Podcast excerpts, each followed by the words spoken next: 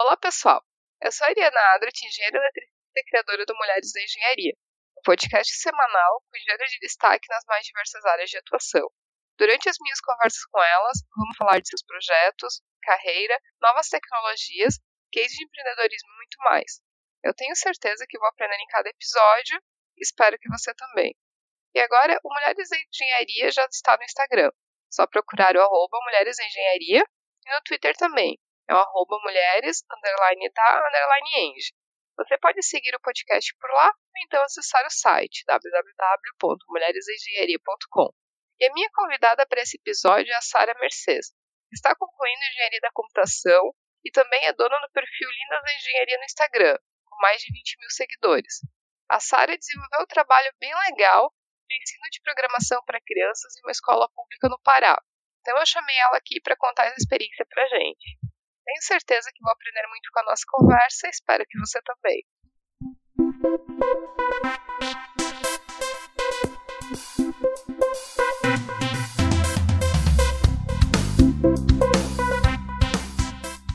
Sara, seja bem-vinda ao podcast Mulheres da Engenharia e seja bem-vinda aqui para contar um pouquinho do teu projeto e do trabalho bem bacana que tu fez para o teu trabalho de conclusão de curso. Ah, obrigada. Eu agradeço pelo convite e eu espero que vocês realmente aprendam com, com um pouco da minha experiência e seja uma troca bem legal. E, Sara, uma das coisas que eu fiquei bem contente de ter aceito participar foi justamente por ser uma universidade fora ali do eixo Rio de São Paulo, que é o mais comum, principalmente quando a gente pensa em tecnologia, computação, essas áreas todas de TI. Então, assim, conta pra gente como que tu foi parar na engenharia da computação. Bom, quando eu decidi pelo curso de engenharia de computação, eu confesso que eu cheguei, entrei no curso bem, bem crua mesmo. Eu não sabia nem o que era algoritmo, na verdade. E eu decidi, sei lá, coisa de vestibular, não sabia o que fazer, era o curso que tinha mais perto. Fui, me inscrevi e passei. E aí quando eu cheguei, assim, peguei aquele baque, né, de ver um mundo totalmente diferente, desconhecido para mim até então. E eu confesso que no início eu tive muita dificuldade, eu vim de, de escola pública e querendo ou não, o ensino público em relação ao particular e deixa um pouco a desejar, então existe muita dificuldade. Mas com o tempo, com, a, com os professores, com a prática, eu consegui superar as dificuldades e ver que a tecnologia ela é um, um ramo tão grande que pode ser usado para exatamente para essas pessoas que não têm tanto acesso, porque aqui Pará, assim, a tecnologia, lógico que ela já chegou na maioria do, dos municípios, mas ainda é algo que poucas pessoas têm acesso. E eu vi que através do meu curso, da minha faculdade, eu poderia é, levar um pouco disso para essas pessoas, né? levar um pouco da tecnologia, da computação, dos benefícios que elas trazem para as pessoas que não têm tanto acesso a isso. E realmente a tecnologia, sempre essa parte de TI, é, a tecnologia de informação, ela é mais eixo de São Paulo. Então aqui no Pará o curso ainda é bem recente, eu tô, a, o meu curso na minha, na minha, na minha cidade, eu, eu sou da segunda turma. Em Belém, na capital, já tem algum tempo, alguns anos, o curso há muito tempo. E Sara, conta pra gente um pouco de como é que foi esse teu projeto. O objetivo principal do projeto era usar a computação como uma ferramenta de ensino dentro da escola, dentro da realidade que aqueles alunos estão inseridos, né, e a, e a escola como um todo. E aí, utilizar a computação para mostrar aos professores que pode ser utilizada não só para uma pesquisa, uma coisa mais assim, digamos assim, que o, o professor faça, mas colocar realmente a criança, o aluno, para utilizar tudo que a computação, pelo menos uma boa parte da computação pode prover para a gente, tipo, de, de aspectos positivos. E foi aí que eu pensei, pô, a gente vê tantas, é, Bill Gates, Steve Jobs falam que todo mundo deveria aprender a programar, aprender a programar ensina a pensar, ela, e querendo ou não, a computação ela tá, faz parte do, do, do cotidiano da, de, to, de, todo uma, de todo mundo hoje em dia, né? Porque tudo envolve computação, tecnologia.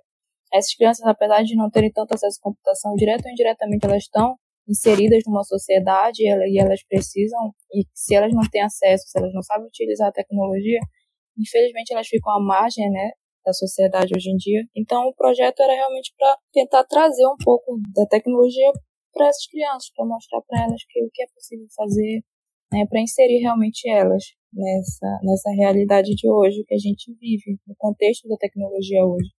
Então eu conversei com, com a professora, levei a minha ideia de ensinar lógica de programação para crianças. Lógico que a gente não ensinar, tem que ver, né, são conceitos básicos, utilizando é, ferramentas voltadas para a criança, levando em consideração a realidade da escola, do município, né, e a, a, a, faixa etária das crianças. Então, a gente optou por.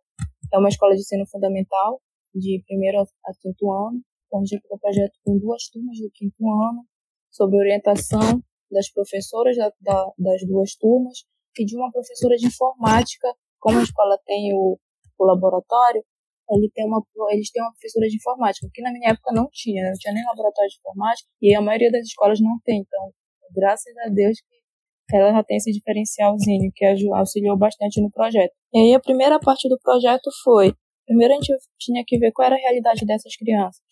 E a gente preparou um questionário né, estruturado, socioeconômico, para saber a realidade delas, o que elas sabiam né, a respeito da computação, qual é a realidade delas fora da escola, familiar, essas questões também são muito importantes que atingem diretamente o desempenho escolar dessas crianças, a gente sabe disso, né, devido a pesquisas. E aí tudo isso foi levado em conta na hora de aplicar o projeto. E aí, com base nisso, a gente decidiu qual seria o melhor, melhor ferramenta para ensinar essas crianças, né, a falar um pouquinho a respeito do, da tecnologia, não só da lógica de programação em si, mas falar sobre a computação, o histórico da computação, como isso está inserido hoje em dia, como as coisas que elas utilizam têm a ver com, com programação, com algoritmo. E aí tudo isso foi levado em conta na hora de preparar a metodologia que a gente ia aplicar no projeto e nas aulas. Tô imaginando assim o contexto todo. Tu decidiu fazer o trabalho, daí teve que primeiro trabalhar toda a infraestrutura da escola, de é, revitalizar o laboratório de informática e fazer com que fosse possível tu realizar esse teu trabalho de ensino de lógica de programação com as crianças. E daí a próxima etapa é até definir que ferramentas que tu iria utilizar, que tipo de software que poderia ser utilizado para ensinar. Então tu pode até falar um pouco mais sobre é, que ferramentas que tu usou e como que foi realmente a didática da, das aulas com as crianças? Ah, sim. É, levando essa parte de realmente eu tinha que levar em conta a infraestrutura da escola, então não tinha computador para todo mundo. Mas o que eu, eu peguei como base é o pós-construtivismo, que é uma teoria pedagógica que fala que é melhor, né, as crianças aprendem melhor em grupo porque nós estamos inseridos numa sociedade, nós vivemos em grupo. E essa mesma, essa mesma teoria fala da importância dos jogos na educação. Então veio a ideia, tá, então vamos ensinar lógica de programação utilizando o desenvolvimento de um jogo educativo, onde essas crianças vão criar esse jogo e elas vão trabalhar em grupos grupos por um grupo de três a quatro crianças por computador. E aí foi que a gente conseguiu aplicar o projeto. E lógico que, como eu falei, a, a gente está inserido numa, numa realidade amazônica. A cidade tem um rio que atravessa, né, que dá até nome à cidade. Essas crianças, elas estão, elas convivem diariamente com essa realidade, com a, com a floresta, com, com essa questão de respeitar o meio ambiente. Então, trazer isso para a sala de aula seria muito importante, seria legal aproveitar, né, essa, isso tudo para fazer uma misturada toda, né? Falar de tecnologia, meio ambiente, preservação, responsabilidade, é, viver em sociedade, trabalhar em grupo. Então, acho legal do meu trabalho. Eu tinha medo de que desse muito errado, porque eu queria falar de muita coisa, né? Eu de muita coisa, mas tudo casou tão de maneira tão, tão, assim, tão natural que acabou, acho que, dando certo. Então, a gente focou o jogo voltado para o rio, para a preservação do rio municipal que elas utilizam, que os pais utilizam, né, para para sobrevivência da família e trabalhar em grupo, trabalhar essa, essa a importância de nós sabermos conviver em grupo, de lidar com pessoas diferentes da gente, mostrar um pouco de lógica de programação para elas e utilizar o jogo para isso, a didática do jogo também é muito importante. É, quem sabe que o jogo tem aquela tudo que envolve o jogo, se a gente for olhar para a parte de gamificação, que tem um pouco no meu projeto, é o jogo fora do contexto do jogo, né? o jogo você ensina muitas coisas. E as crianças, elas têm essa atração natural por, por dinâmicas, por jogo, por disputas. Então, utilizar isso em prol do desenvolvimento delas enquanto cidadão, para respeitar a natureza. Enquanto na escola também, como profissional, futuros profissionais, se eles quiserem ou não ir para a área de tecnologia, que com base no referencial teórico que foi base do meu trabalho, eles falam isso, que a programação, aprender lógica de programação não é só para quem vai trabalhar com isso no futuro, isso serve para hoje em dia, diante da nossa realidade, serve e contribui para todo mundo.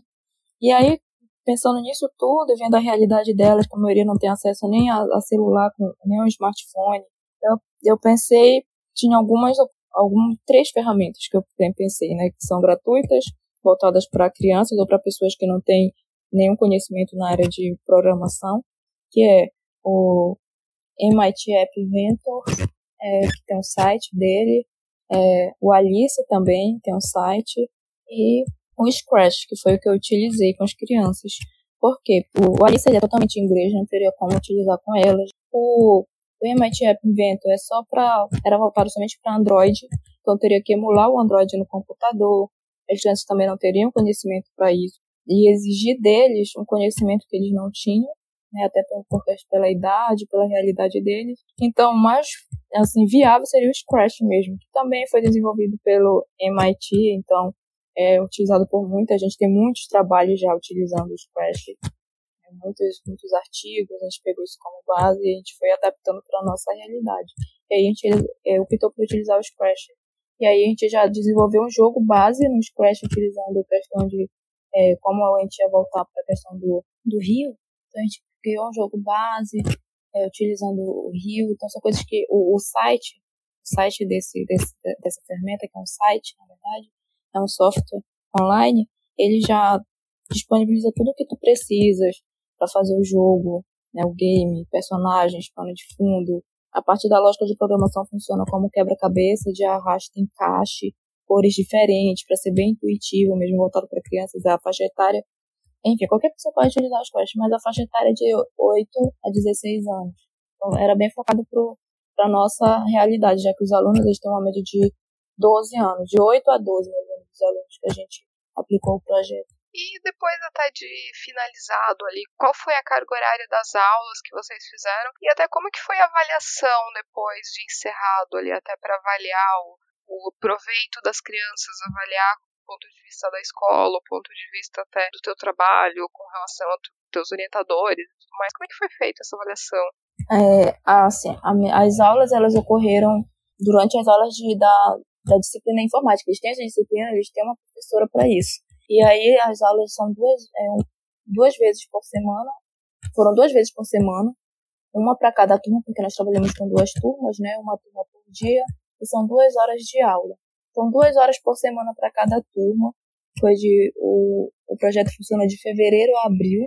E a parte da avaliação, primeiro, como eu falei, a gente fez um questionário estruturado, né? Antes de iniciar o projeto, a gente perguntou tudo que elas, a realidade delas e o que elas sabiam a respeito do, do, de tudo que nós iríamos abordar no projeto, inclusive a questão de meio ambiente, que elas sabiam relacionado a isso, é, tecnologia, computação, lógica de programação, algoritmo. E no final a gente fez, a gente utilizou, digamos assim, o mesmo, lógico, com algumas, é, a gente fez algumas modificações, lógico, mas a gente utilizou um, um, questionário estruturado para aplicar essas crianças para saber o que elas tinham de fato aprendido, né, com o projeto. Inclusive quem aplicou o questionário não fui eu, eu dei as aulas para as crianças, eu participei do, do projeto dando as aulas também, aplicando o primeiro questionário, é, explicando para elas, lógico, junto com o apoio das três professoras, a professora de cada turma e a professora de informática, mas elas ficavam mais no apoio, quem deu as aulas fui eu.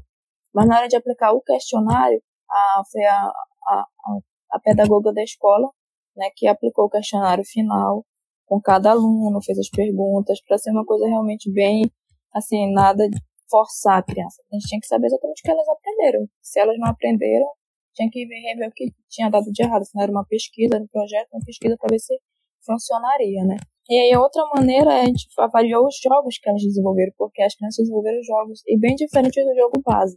O legal foi isso, elas aprenderam a utilizar o, o, o site, elas tinham vários personagens que não tinham movimento, e elas deram movimento para os personagens, enfim, a gente viu que realmente, a, lógico que nem todas as crianças tiveram o mesmo nível de aprendizado, mas algumas tiveram mais facilidade que outras, mas no geral a, a, a maioria das crianças conseguiram absorver todos os, tudo que a gente queria passar através do projeto. E aí a gente avaliou com um, um, um site, não, uma ferramenta, o nome é Forface, que foi desenvolvido por alunos aqui da UFPA Campus Castanhal, Sistema de Informação, e utiliza o Kinect, e aí ele avalia a reação, as, a, ele é, avalia as expressões faciais das crianças enquanto elas tá, estavam jogando, utilizando o jogo né, que foi desenvolvido. Então, para isso, a gente, tipo assim, as crianças que desenvolveram os jogos não poderiam avaliar o próprio jogo que elas desenvolveram. Então, nós convidamos uma outra turma da escola, do quarto ano, terceiro e quarto ano, e viemos um dia para avaliar o jogo. Então, foi avaliado criança por criança, e aí, através da, da, da tecnologia do Kinect, era avaliada as expressões faciais das crianças, e o, o software desenvolvido pela professora, junto com os alunos da faculdade, avaliava se a expressão demonstrava alegria, tristeza, raiva ou surpresa. O software ainda está em, fase de, de melhoramentos e tal, e está em desenvolvimento. Tem até alguns, alguns artigos já publicados sobre esse software. A gente utilizou ele para avaliar o contentamento das crianças ao entrarem em contato com o jogo, com os jogos que foram desenvolvidos durante o projeto. Então, as duas maneiras que nós avaliamos o projeto foi isso. Avaliamos o jogo, que foi desenvolvido pelas crianças, e aí avaliamos as crianças que participaram do projeto. Eu vou deixar claro que todas as crianças participaram com consentimento dos pais, tem um termo, livro esclarecido que foi assinado, é porque são menores de idade. E como é que foi o feedback por parte das crianças, né? Porque assim, uma coisa que eu acho muito incrível até no projeto que tu fez foi justamente porque tu era uma aluna de escola pública, tu começou a fazer o curso de engenharia de computação na UFPA, tu voltou para a escola e de certa maneira tu se tornou um modelo para essas crianças que estavam estudando lá. Muitas delas que os pais talvez vêm numa realidade onde ninguém da família tem curso superior, onde elas não têm um contato muito grande com tecnologia, onde muitas delas às vezes estão numa situação que elas nem acreditam que elas vão ser capazes de concluir um curso superior no futuro. Então, como que tu vê a avaliação das crianças em si que participaram desse projeto? É assim, o legal de, eu voltar para a escola é realmente mostrar para as crianças que é possível assim, tudo sair do, do, da realidade da escola pública, no interior do Pará, e tu, tu, tu conseguir escolher um, um curso talvez diferente da nossa realidade, talvez que, que não, que elas acham que elas não consigam cursar, até mesmo entrar na faculdade, porque é muito difícil, sabe, que entrar na faculdade pública, na universidade pública hoje é muito difícil, apesar das cotas, apesar de toda, todos esses, esses, digamos assim, esses métodos do governo de tentar, não é melhorar, então acho que, tipo assim, eu, eu sou a favor das cotas, lógico, elas ajudam bastante. A melhor maneira seria dar um ensino de qualidade, né, de igual para todas as pessoas, assim, todos teriam as mesmas, talvez as mesmas oportunidades, né? Então, voltar e mostrar para as crianças, olha, é possível sair daqui dessa realidade. Foi muito interessante e legal porque a, quando a gente ia nas turmas, a coordenadora fazia questão de dizer, olha, ela estudou aqui, é, hoje ela está se formando. A coordenadora é minha mãe, né? Então a mãe sempre adora falar, adora contar, ah. E realmente essa história de ser primeiro da, da família, a a se formar, ter um ensino superior, realmente a maioria das crianças não tem isso. A maioria das crianças, os pais trabalham ou numa uma fábrica de açaí que tem aqui na cidade, ou numa uma cerâmica que tem, são os dois, ou então trabalhando com a maioria, realmente, pagadora maioria, que é a economia, é a questão rural mesmo, são trabalhadores rurais, rurais que é a agricultura familiar. A agricultura familiar é a base da economia do município, é um município muito pequeno, a maioria das pessoas moram na zona rural, a zona urbana é muito pequena.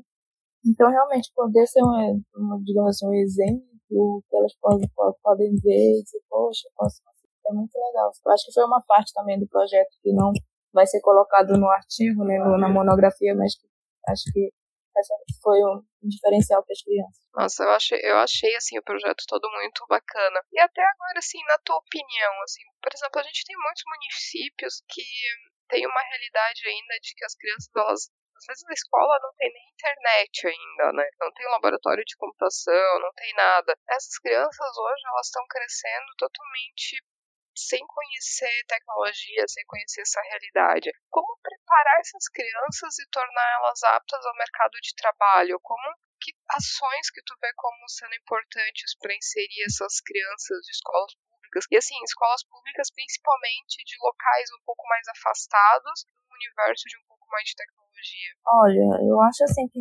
nós, primeiro de tudo, eu acho que o governo tem que fazer a parte dele, mas a gente sabe a realidade que nós estamos, a realidade política, econômica, governamental, que nós estamos inseridos no Brasil. Então, acho que a gente tem que arregaçar as mangas, e quando eu digo nós, a gente, eu me mesmo às universidades públicas, as universidades públicas, as universidades particulares têm que trabalhar realmente e levar né, a comunidade para dentro da universidade e a universidade realmente para dentro da comunidade também, né, ter essa troca através de projetos de extensão que são exatamente para isso, exatamente para isso, né, para levar a pesquisa para fora da, da universidade e para a comunidade que está ao redor da, da faculdade, do instituto. Eu acho que é isso, a gente tem que utilizar, a, eu falo muito, a gente tem que utilizar a ciência, a pesquisa na prática mesmo, levar para eu sei que é importante estar lá para pesquisa dentro do laboratório para levar depois para a sociedade as contribuições, mas a gente não tem que fazer isso, de levar projetos utilizar o que a gente tem. Eu sei que a, a, as instituições,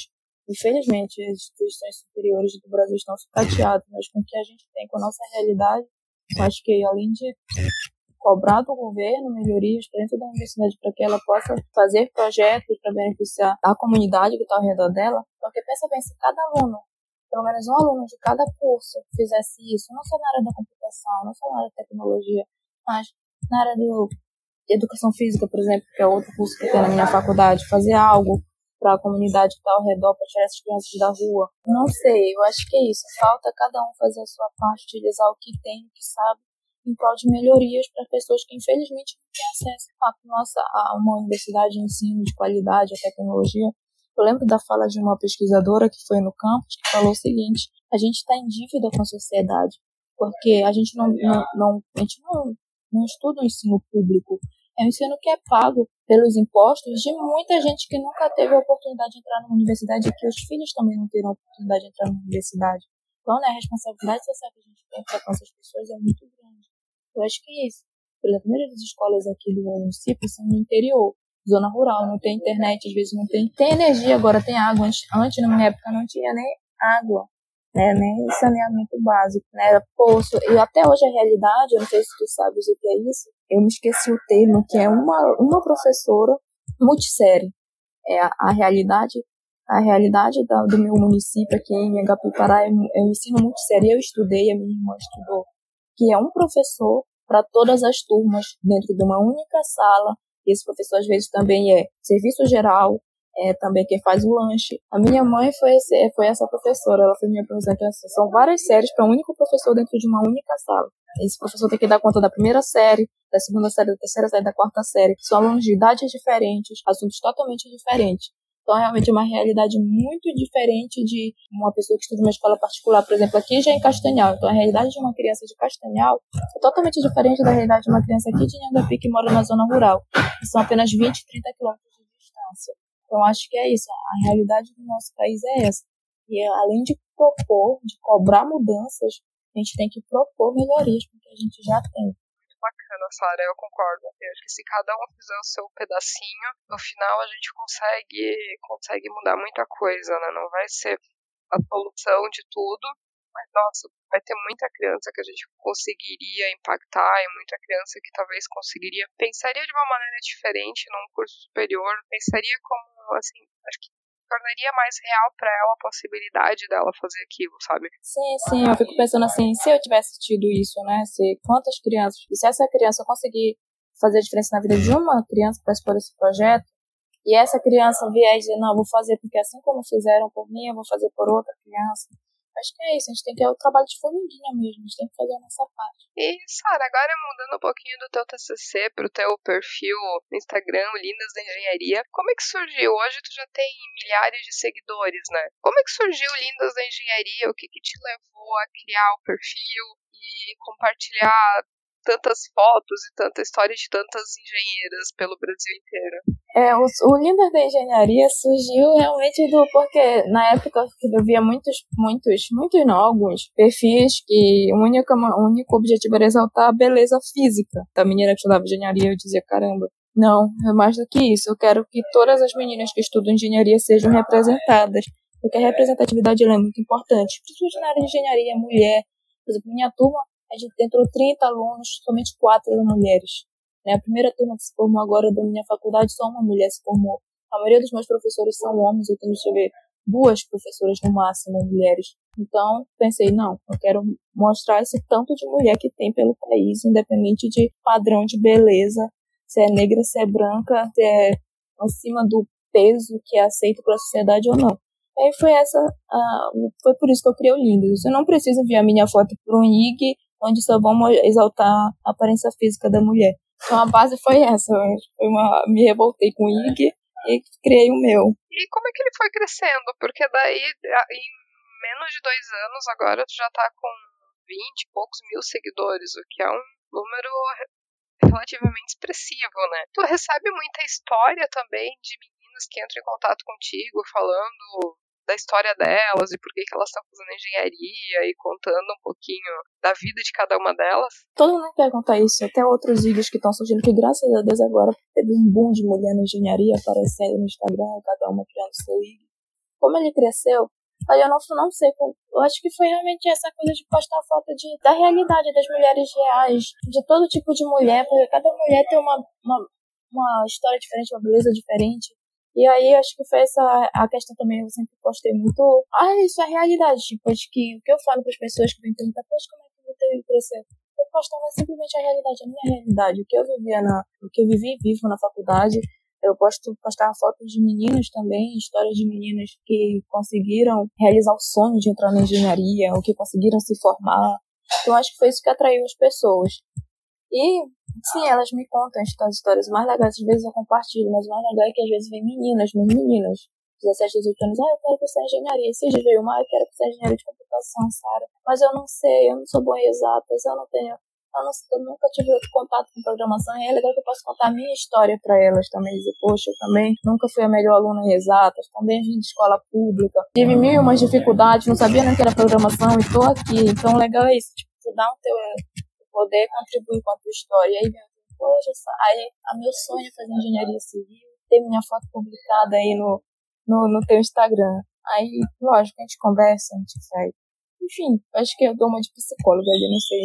E aí, é legal que ela já torna diz, olha, eu, eu entrei, falei aqui contigo, eu queria fazer engenharia, agora eu consegui passar, tô no primeiro, tô no segundo semestre, e aí isso realmente é o que faz o, o, o, meu, o projeto valer a pena mesmo.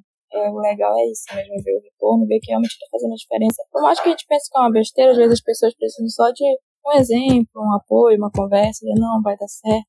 Aí eu sempre deixo claro para as meninas que vêm dizendo que querem fazer engenharia, mas tem medo, você deixa claro, você também pode trocar de curso, pode entrar na engenharia, mas se você não gostar, sem o seu medo, você pode trocar de curso.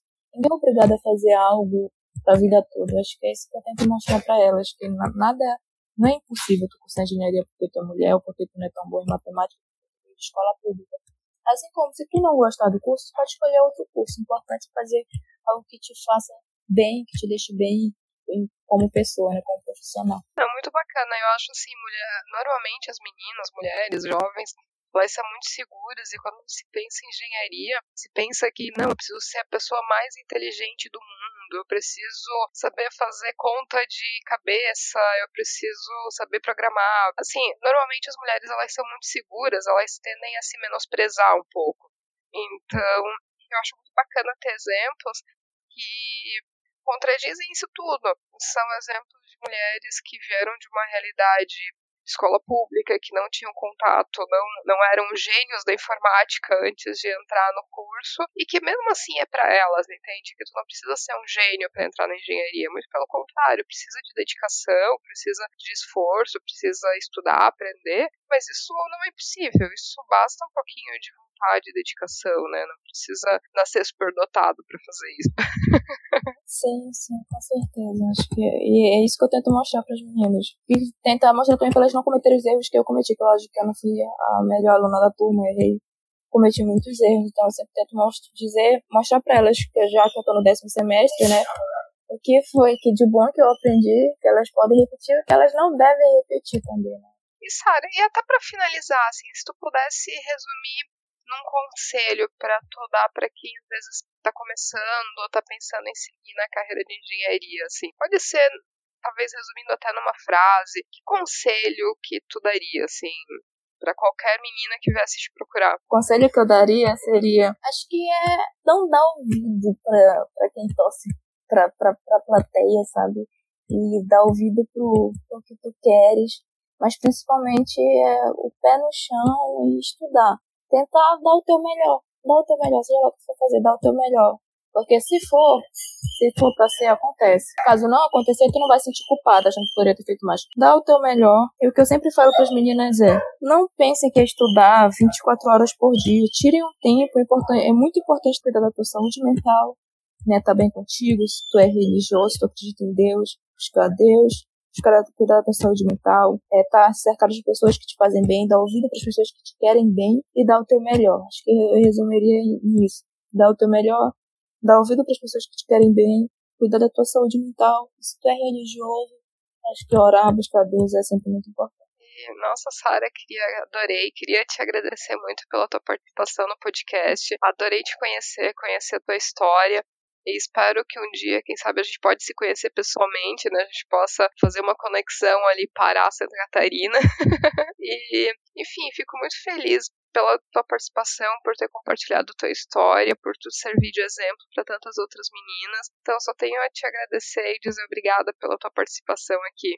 Bom, eu, eu que agradeço pelo convite e eu espero que eu tenha contribuído né, com o teu projeto também. Te parabenizo pelo teu projeto, por essa, por essa iniciativa de mostrar né, projetos de mulheres engenheiras e que teu projeto cresça e que junto com ele projetos de outras engenheiras também cresçam, né? Que seja inspiração para outras meninas, outras mulheres também. E se você que está ouvindo tiver algum comentário, crítica ou sugestão, só enviar o um e-mail para ariana.mulheresengenharia.com ou então acessar o nosso site www.mulheresengenharia.com e deixar o seu comentário. E se você gostou desse episódio, ficarei muito feliz se puder compartilhar com outras pessoas que podem gostar também. Um abraço e até o próximo episódio.